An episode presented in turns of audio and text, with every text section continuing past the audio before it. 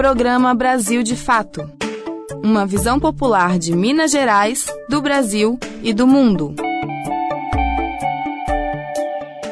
Oi, pessoal! Tá começando o nosso Brasil de Fato, levando até você nos próximos 15 minutos as principais notícias para que você esteja sempre muito bem informado. Brasil de Fato, uma visão popular de Minas Gerais, do Brasil e do mundo. E você confere comigo os destaques de hoje.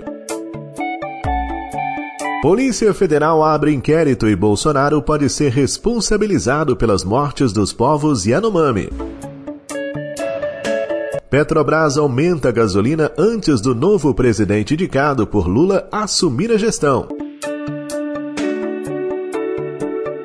Economia no dia a dia. Hoje esclarece as fake news sobre a possibilidade de moeda única entre Brasil e Argentina. Isso e muito mais a partir de agora. Fique ligado. Brasil de fato chegou. Bora escutar. Brasil de fato chegou. O programa popular Brasil de fato chegou. Bora escutar. Brasil de fato chegou. O programa popular. Você está ouvindo Programa Brasil de Fato. A gente começa trazendo mais informações sobre o genocídio dos povos indígenas Yanomami. A pedido do ministro da Justiça, Flávio Dino, a Polícia Federal abre inquérito para apurar responsabilidades e Bolsonaro poderá ser implicado. As informações com Douglas Matos. A pedido do ministro da Justiça, Flávio Dino, a Polícia Federal determinou nesta quarta-feira, dia 25, a abertura de um inquérito para apurar os crimes de omissão e genocídio na crise humanitária vivida pelo povo Yanomami. A Superintendência de Roraima do órgão ficará responsável pelas investigações. O documento que pede a abertura do inquérito é assinado pelo diretor da PF, Andrei Rodrigues. O objetivo do órgão é chegar até possíveis financiadores e operadores do garimpo ilegal na terra indígena Yanomami. A atividade é apontada como o motor da violência sofrida pelos indígenas, incluindo males como desnutrição e malária. Enquanto a polícia não avança com o trabalho de investigação, o ex-presidente Jair Bolsonaro, do PL, que abandonou o país no dia 30 de dezembro de 2022 e ainda não retornou, já aparece como o maior culpado pela crise. O presidente Luiz Inácio Lula da Silva, que foi com a equipe ministerial até Roraima no último domingo, dia 22, observar as condições do povo Yanomami, não poupou o antecessor e lamentou o cenário encontrado na terra indígena, assim como o ministro Wellington Dias, do Ministério do Desenvolvimento Social, que também criticou a atuação do governo anterior, comandado por Bolsonaro. Na mesma linha, Eloy Terena, secretário executivo do Ministério dos Povos Indígenas, também atribuiu ao ex-presidente a culpa pelo cenário encontrado entre o povo Yanomami. Bolsonaro usou o canal dele no Telegram para tentar se defender do que chamou de farsa da esquerda. Segundo ele, os cuidados com a saúde indígena foram uma das prioridades de seu governo. Enquanto Bolsonaro tenta se defender politicamente da responsabilidade, no âmbito criminal, ele vê o cerco se fechando em seu entorno. Alisson Marugal, procurador da República em Roraima, já acusou o ex-presidente de ter atuado em conluio com a antiga gestão da FUNAI, a Fundação Nacional dos Indígenas, para as mazelas dos Yanomami. De São Paulo, da Rádio Brasil de Fato, com reportagem de Igor Carvalho. Locução: Douglas Matos. É possível ajudar os Yanomami. O Brasil de Fato tem as informações para quem puder fazer doações para que, através desta força-tarefa, seja possível diminuir o sofrimento dessa população que, por conta do descaso do governo anterior, pede socorro. Mariana Lemos. Denúncias de violações de direitos humanos estão sendo registradas na terra indígena Yanomami, em Roraima. Desde que o governo federal enviou técnicos do Ministério da Saúde para a região, a ação do garimpo ilegal no local ficou ainda mais em foco. A estimativa no momento é que mais de 30 mil indígenas vivem na terra destinada pela União aos Yanomami. A partir deste cenário, o governo decretou na região a situação de emergência em saúde pública de importância nacional. Também foi disponibilizado um link para que interessados possam se inscrever como voluntários da Força Nacional do SUS. Para se cadastrar, basta informar seu nome completo e a área de formação. O cadastro, que existe desde 2011, é permanente e convoca os voluntários inscritos conforme as demandas existentes no país. Aqueles que já foram convocados irão atuar nos postos médicos, enfermeiros e nutricionistas. Os locais de trabalho são a Casa da Saúde Indígena Yanomami e o Hospital de Campanha do Exército. A Sociedade Brasileira de Medicina de Família e Comunidade também está reforçando o chamado para os seus profissionais associados. Em nota, a organização se solidarizou com a tragédia e colocou a entidade à disposição para atuar na região. A entidade também exige que os responsáveis sejam investigados e punidos no rigor da lei. Além das ajudas profissionais, os interessados também podem ajudar com doações em portais confiáveis confiáveis. Por exemplo, a ONG Ação da Cidadania está arrecadando doações a fim de ajudar a situação dos indígenas e anomames de Roraima. Para contribuir, basta acessar o site SOS Yanomami e clicar em Doe Já. Na sequência, a pessoa pode escolher o meio de pagamento da doação, que pode ser realizada por Pix, boleto ou cartão.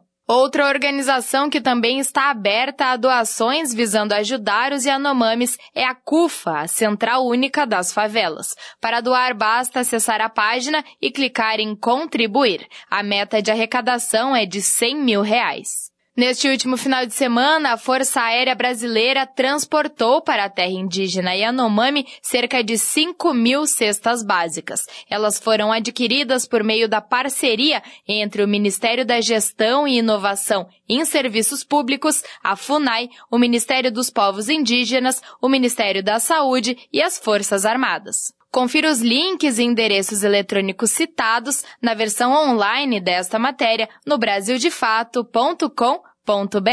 De São Paulo, da Rádio Brasil de Fato, Mariana Lemos. Participe da nossa programação. Mande um WhatsApp pra gente. Anote o número 31 98468 4731. Repetindo, 31 984684731. É você no programa Brasil de Fato.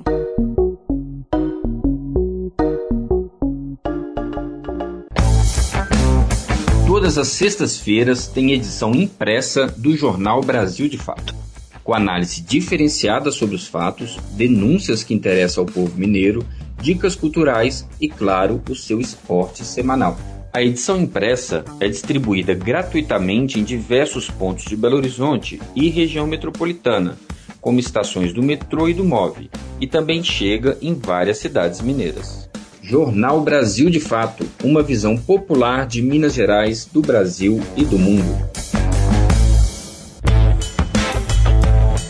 Você perdeu o horário do nosso jornal e não conseguiu ouvir no rádio? Não tem problema, é só baixar um aplicativo de podcast no seu celular, como o Spotify ou o Anchor, e ouvir o nosso programa a qualquer momento. Em qualquer agregador ou plataforma de podcast, basta digitar Programa Brasil de Fato MG. Ouça, se inscreva e compartilhe. Programa Brasil de Fato uma visão popular de Minas Gerais, do Brasil e do mundo. Pouco antes de ser anunciado o novo presidente da estatal, indicado por Lula, Petrobras divulga novo aumento na gasolina. Os detalhes com Vinícius Konchinski. Dias antes de o Conselho de Administração da Petrobras analisar a indicação do senador petista Jean Paul Prats à presidência da estatal, a empresa anunciou um novo reajuste. O aumento será de 7,46% no preço da gasolina vendido pela companhia a distribuidoras. Com isso, o preço do litro do combustível passará de R$ 3,08 para R$ 3,31. O novo valor será praticado a partir desta quarta-feira, dia 25. Segundo a Petrobras, o reajuste é coerente com a atual política de preços da empresa. Essa política, aliás, já foi criticada diversas vezes por Prates, indicado para comandar a estatal. Coincidentemente, a indicação de Prates à presidência da companhia será avaliada pelo Conselho Máximo da empresa na quinta-feira, dia seguinte ao dia do reajuste. A atual política de preços da Petrobras está baseada no chamado PPI, preço de paridade de importação. Na prática, a empresa vende o combustível que produz no Brasil a preços parecidos com o do mercado internacional. Como a gasolina subiu nos últimos meses no mundo, a estatal reajustou os preços do Brasil. O presidente Luiz Inácio Lula da Silva prometeu mudar isso em sua campanha eleitoral. Em diretrizes encaminhadas ao Tribunal Superior Eleitoral, Lula declarou que é preciso, segundo suas palavras, abrasileirar o preço dos combustíveis. Atualmente, a Petrobras fornece cerca de 80% da gasolina usada nos carros do Brasil. Isso significa que o aumento nos preços do produto vendido por ela a distribuidoras deve ter efeito nos postos de combustíveis de todo o país. De Curitiba, da Rádio Brasil de Fato, Vinícius Konchinski. E hoje nós temos aqui a participação da Isabela Mendes com o quadro Economia no seu dia a dia. E o tema desta quinta-feira é fake news sobre a moeda única entre Brasil e Argentina. Economia no seu dia a dia. Com a economista Isabela Mendes.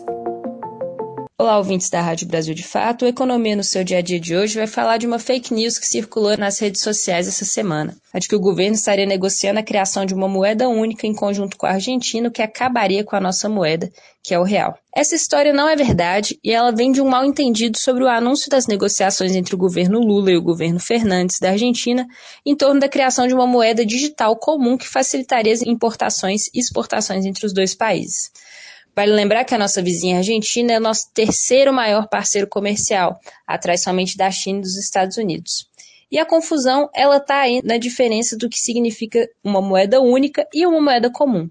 O que está sendo chamado de moeda única, inclusive já foi defendido no passado pelo ex-ministro da Economia Paulo Guedes, significaria acabar com o real e o peso argentino e, de fato, criar uma nova moeda, o que seria um processo extremamente complexo e não é a proposta colocada nesse momento. O que os governos estão negociando agora está sendo chamado de moeda comum, o que parece a mesma coisa, mas é bem diferente. Esse tema é interessante porque ele mexe com uma das coisas mais intrigantes da economia, que é a moeda. Nem todo mundo para para pensar nisso, mas o que acontece é que a moeda que a gente usa no dia a dia para fazer pagamentos, para fazer nossas compras ou mesmo para fazer uma reserva, ela na verdade ela é um pacto de confiança que a gente tem entre todos os brasileiros. Como assim? O nosso governo emite o real e a gente aceita receber real porque a gente acredita que ela vai ser aceita por todo mundo no Brasil. Se esse pacto se quebra, a moeda não funciona e a gente tem problemas de outra ordem na economia. Mas a questão ela se complica quando a gente precisa comprar e vender bens para outros países, que são as importações e exportações, já que cada país tem a sua moeda. E aí, nesse caso, por vários motivos que têm a ver com a história e com as relações de poder no mercado internacional, a moeda que é mais aceita no mercado internacional é o dólar. E aí, esse sistema mundial tem um problema estrutural. Só um país emite dólares, e esse país é os Estados Unidos. Isso coloca os Estados Unidos numa vantagem enorme em relação aos outros países. Os demais países, para conseguir ter acesso a dólares para comprar bens no mercado internacional, precisam atrair essa moeda americana via exportações, crédito ou investimento externo. E é nesse ponto que aparece um problema histórico para os países periféricos, como são os países latino-americanos. Nem sempre nós temos dólares o suficiente para arcar com a nossa necessidade de importação. E é aí que entraria a moeda comum. Como a Argentina é nossa vizinha e um grande parceiro comercial, a moeda comum seria uma forma de os dois países, no caso o Brasil e a Argentina, seguirem na sua relação comercial sem gastar nessa relação as suas reservas de dólares. E aí essa moeda comum, que teria o nome de SUR, ela seria digital e exclusivamente usada nessas transações comerciais em substituição ao dólar. Isso significa que no nosso dia a dia a gente seguiria por aqui usando o real e os argentinos usando o peso normalmente, mas com a vantagem de termos as relações aí comerciais com o nosso parceiro fortalecidas. Naturalmente, são negociações muito complexas que precisam amadurecer e avançar, inclusive no seu aspecto técnico, e nada acontece de uma hora para outra. Nesse meio tempo, é muito importante que a gente democratize o debate econômico e que a população em geral, de fato, tenha condição de participar das grandes decisões econômicas no país. Mas para isso, a gente precisa de informação de qualidade e sempre ter muito cuidado com o que chega no zap. Isabela Mendes, para a Rádio Brasil de Fato. E chegamos ao fim de mais um Brasil de Fato, como sempre agradecendo a sua audiência e a sua participação. Roteiro, edição, locução e trabalhos técnicos Tarcísio Duarte. A produção é da equipe de jornalismo do Brasil de Fato. Amanhã a gente volta, como sempre, ao meio-dia. Forte abraço, tudo de bom e até lá. Tchau. Você ouviu o programa Brasil de Fato, uma visão popular de Minas Gerais, do Brasil e do mundo. Acompanhe mais notícias no site brasildefato.com.br.